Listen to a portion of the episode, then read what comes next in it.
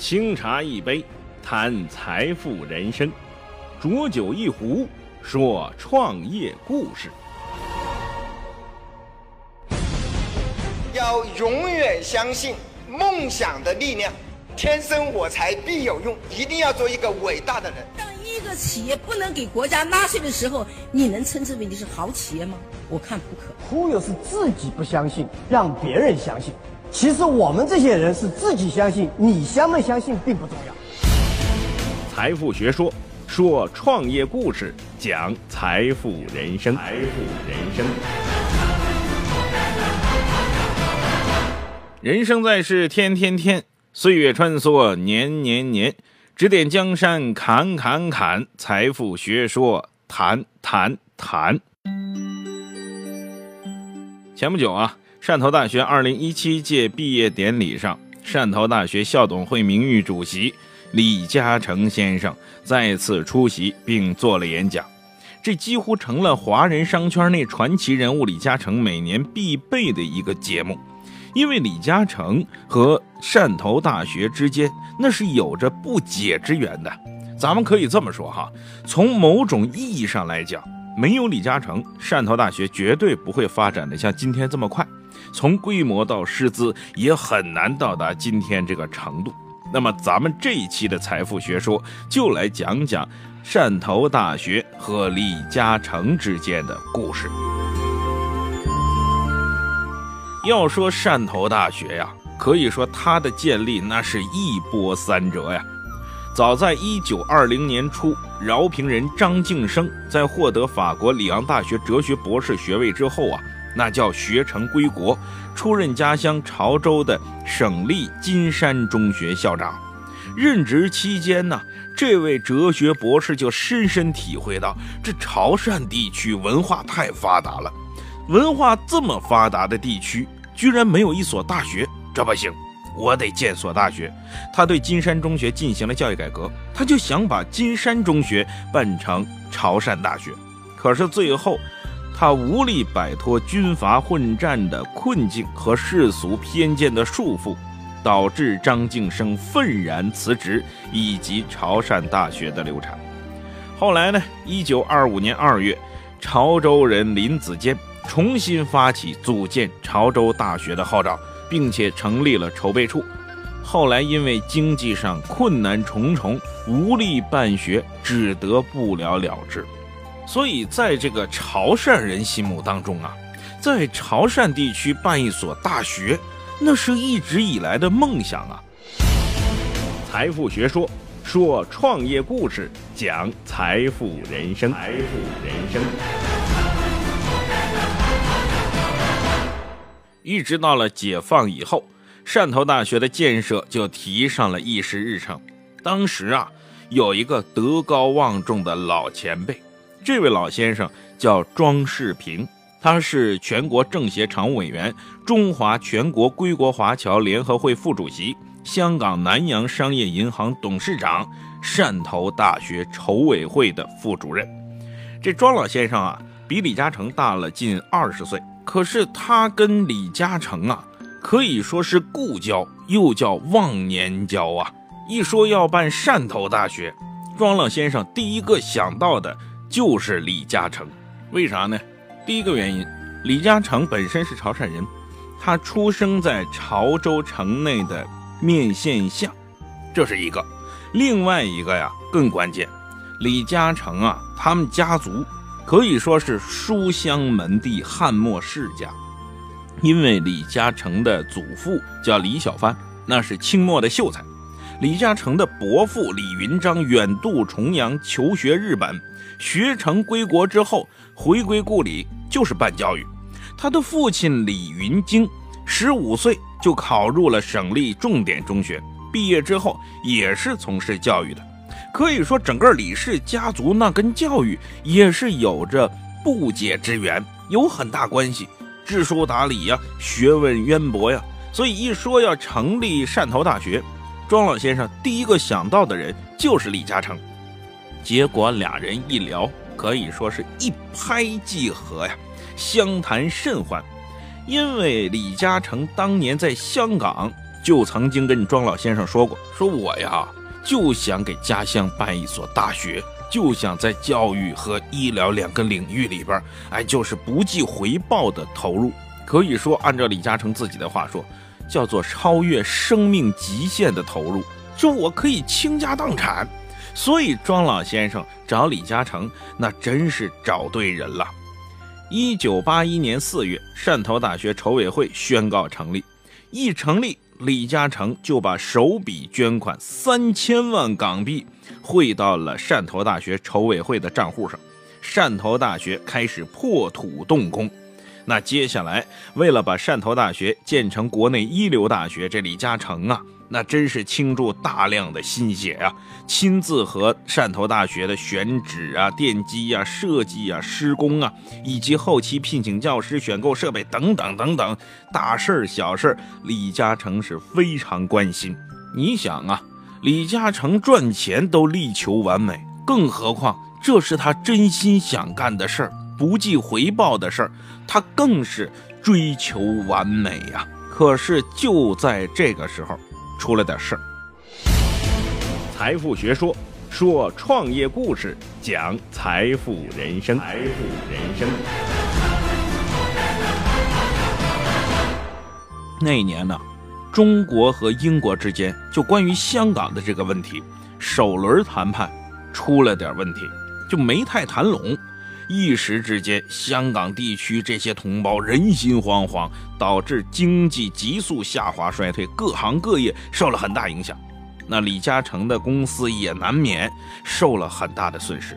当时，国家教育部副部长黄新白出国考察途中，经过香港，特意找李嘉诚见面，就谈这个汕头大学继续施工的问题。因为黄新白自己也清楚。就是你商人，你往这里投钱，你自己还亏着钱呢，你的买卖都受影响了，你再往这儿投钱呢？说实在的，有点于心不忍。所以黄新白一见李嘉诚面，就谈这个事儿，说你啊，先把这段经济危机渡过去，哎，你先让公司呢走上正轨，哎，正常盈利了以后，咱们再考虑汕头大学建设的事儿。可是李嘉诚啊，感动是真感动，但是他就跟黄新白说。说黄部长，我今天跟你表个态，无论我公司什么样，汕头大学我要一建到底。说到激动的地方，他就站起来，就指着他自己所在那个办公大厦，说：“你看这栋楼了没有？这栋楼是我的。如果实在不行，我把这栋楼卖了，我也得把汕头大学给办起来。”就这样，在李嘉诚等人的努力之下。汕头大学仅仅用了两年的时间就建设完毕，于一九八三年正式招生，很快就吸引了当地以及周边地区的莘莘学子啊！李嘉诚对汕头大学也寄予了很高的期望。他曾经在汕头大学演讲的时候说：“汕头大学的目标不是要赢取一些虚荣，而是要切切实实的成为一所重点大学，要成为一所受人尊敬、具有国际地位的高等学府啊！希望各位体会到本人及诸位校领导对汕头大学的期望及爱护，上下一心，团结一致，把汕头大学发展成为重点大学呀！”在随后的一九八六年六月二十号，邓小平同志在人民大会堂会见了李嘉诚。邓小平同志称赞李嘉诚啊，说你资助教育事业这事儿很值得赞赏，因为教育是个薄弱环节，很需要支持。你为祖国做出了扎扎实实的贡献。可是李嘉诚呢，很谦虚，他说办汕头大学是我作为一个中国人应尽的责任呐。随后，邓小平同志就感慨地说：“呀，在当代华侨教育家当中，福建有个陈嘉庚，广东有个李嘉诚啊。”在邓小平的指示之下，国家教委鼓励汕头大学开放办学，并且啊，从知名的名校里边，比如说什么人民大学呀、复旦大学、南京大学、哎厦门大学等等。抽调出一批学科领导人、系主任、骨干教师来支援汕头大学。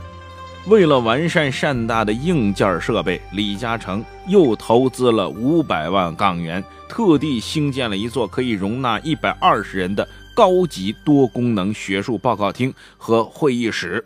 而且啊，你从汕头大学的招生来看，你就能看得出来，李嘉诚和汕头大学是有多踏踏实实。可以说，现在只有汕头大学是不扩招的，它的师生比例一直维持在十二比一左右，远远低于国家的十八比一的标准呐。这是汕头大学实实在在的地方，这也许也是李嘉诚踏踏实实办教育的地方。可是你说招生少吧？他日常的开支啊，各种活动啊，学术交流，他这玩意儿需要经费啊。那这经费从哪儿来呢？李嘉诚又想了办法。除了每年例行的大额捐款之外，他在一九八三年五月就出资两千万港元，在香港成立了汕头大学学术基金会。这笔款项存在哪儿呢？存在香港银行，就只能用于投资或者取利。就我这笔钱只能生利，不能给我赔了，因为我这是给汕头大学用来做学术交流的。咱们就是说，就这两千万港元在香港银行，我放那儿不动，一年的利息是多少钱呢？大概是两百万港币。就这两百万港币，用于汕头大学和国外知名院校进行学术交流，那再加上呃投资回报啊，一些利润呢，那远远超过两百万港币。这还不算，李嘉诚又先后两次捐款，共九百万港币。设立了香港大学李嘉诚奖学金。那有人说，在香港大学设立奖学金跟汕头大学有啥关系呢？因为从1988年到1992年，帮助汕头大学的优秀人才进入香港大学进修硕士或者博士学位。你在那儿学成之后，你再回到汕头大学来任教。财富学说说创业故事，讲财富人生。财富人生。此外，李嘉诚在汕头大学设立了教职工敬业金，额外每年追加物价补贴，就拿这个来提高教职员工的生活水平。等于说，李嘉诚想尽办法：第一，给汕头大学增添了先进的硬件设施；第二，想尽办法给汕头大学多培养一些师资力量和骨干。以及让这些师资骨干们能够踏踏实实的潜心科研和教学，解决他们的后顾之忧。这还不算，一九九二年十一月，汕头市政府和李嘉诚达成了一个合作发展汕头第一城的协议。这个项目啊，是兴建一个五十万平方米的商住写字楼，这完全由李嘉诚个人投资。就光这个投资项目，给李嘉诚带来了十几个亿的收益啊！啊，这会儿有人可能就说啊，这是李嘉诚一笔又赚了不少钱呢。可是各位啊，让很多人都没想到的是，在商人眼里，这笔投资是拿来赚的盆满钵满的钱，李嘉诚是分文不取呀。因为就在当初签协议的仪式之上。李嘉诚就公开宣布，把汕头第一城的本金利润全部归入汕头大学发展基金，也就是说，从他投资开始，整个这个项目连本金但后来赚的钱都归入了汕头大学，用于发展。从1980年捐资三千万港元建立汕头大学开始，一直到今天。基金会对汕头大学的支持款项高达八十亿港币呀！你不信？各位，您如果有机会去汕头大学走一走、看一看，你看看汕头大学那个校园环境，你再看看汕头大学的图书馆，它那个环境、那个设计理念，你再看看汕头大学的体育馆，你再去吃一吃汕头大学的食堂。啊你再走到汕头大学教室里边，如果人家老师同意的话，你坐在那里听一堂课，你去感受一下整个汕头大学的氛围，你可能啊多少就会体会到李嘉诚先生对汕头大学的用心良苦啊。财富学说说创业故事，讲财富人生，财富人生。李嘉诚啊，还有一个从小就有的愿望，什么愿望呢？他想办所医学院。这汕头大学，呃，再建一所医学院，这该多好呢！这愿望不是说汕头大学以后才有的，早在一九六九年，李嘉诚就跟庄老先生提出过这事儿，说我一呀想在老家兴建一所大学，更关键的是，我想在老家办所医院，这医院我要办的要多好有多好，哎，给家乡人民造福。这李嘉诚不是说说而已啊，而是他当场啊。就当着庄老先生的面拿出了一张支票，名字写好了，银行号写好了，章都盖好了，说这张支票我就留着，以后谁建医院，我就把这支票给谁。果然，李嘉诚在创办了汕头大学之后，在汕头大学里边创办了一所医学院。当时啊，香港大学的校长听说之后，就把李嘉诚找来了，因为他跟李嘉诚关系非常好，说老李，我可告诉你啊。你没盖过医学院，你可不知道啊！你看你盖汕头大学，哎，你拿出那么多钱了，盖医学院花费更高，你得兴建教学楼吧？你得专门兴建一个研究中心，再加上器材设备呀，等等等等。而且你光盖医学院不行，一般来说，只要有医学院，就要有自己的附属医院。就在这方面，你投资吧，这就是个无底洞啊！说嘉诚啊，不是说我质疑你的财力，而是这个东西它投资它没有底儿啊！你这投到什么时候是个头呢？可是你知道李嘉诚说什么？李嘉诚说呀，我成功之后，利用多余的资金做我内心想做的事儿，这叫心安理得。方寸之间自有天地呀！李嘉诚曾经就说过这样一句话。这句话在汕头大学里边几乎是人人耳熟能详。他说呀：“我对教育和医疗的支持将超越生命的极限。”而这句话也代表了李嘉诚这一生对公益事业的奉献态度和无尽的追求。有人说这些事儿该怎么理解呢？哎，各位，我说件小事儿，帮助咱们大家理解一下。说当年呢，兴建汕头大学的时候。哎，李嘉诚投了这么多钱，周围有人就建议了，甚至学校方也建议说呀：“这个李先生，你看看啊，咱们学校有这么多教学楼、图书馆呢、体育馆呢，你看我这个主教学楼啊，我就命名成李嘉诚楼，你看这样行不行？或者你看那图书馆就命名成嘉诚馆，这样行不行？”李嘉诚通通拒绝，摆手说：“不行，整个汕头大学每一个楼宇。”不能出现李嘉诚三个字，他说为啥呢？一个是啊，我办这大学，我是出于本心，我就是想做这个事儿，我不图那些虚名。另外一个，咱们汕头大学校董会那么多校董啊，东边一个楼，西边一个楼，这还是大学吗？这一点都不纯粹啊！你看，这就是李嘉诚的态度，这就是李嘉诚办汕头大学的态度。那有人说了，说财富学说这讲李嘉诚怎么投资的，哎，怎么盖汕头大学的，怎么帮助汕头大学发展的，这跟财富学说符合吗？是切题吗？各位，你可要知道有句话呀，说投资教育啊，有可能是见效最慢的，但绝对是见效最长久，也是最值得的一笔投资。所谓十年树木，百年树人。现在很多企业家有钱之后，都热衷于捐资助学，这是为什么呢？第一个，想做一些对社会有益的事儿，想为这个社会多做一些贡献，这叫一个企业家的责任和情怀。更关键的是，捐资助学的企业家多了，受教育的人群会越来越多，越来越多的贫困人群会受到更良好的教育。那么未来这个社会会越来越美好。那么再往大里说，如果越来越多的人受到越来越良好的教育，咱们这个国家会越来越好。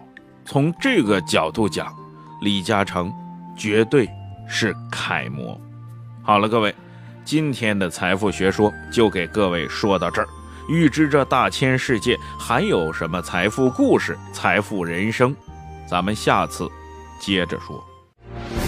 清茶一杯。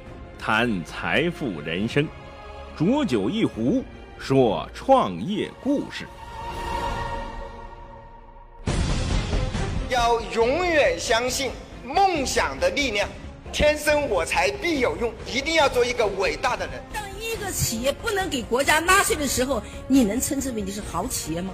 我看不可。忽悠是自己不相信，让别人相信。其实我们这些人是自己相信，你相不相信并不重要。财富学说，说创业故事，讲财富人生。财富人生。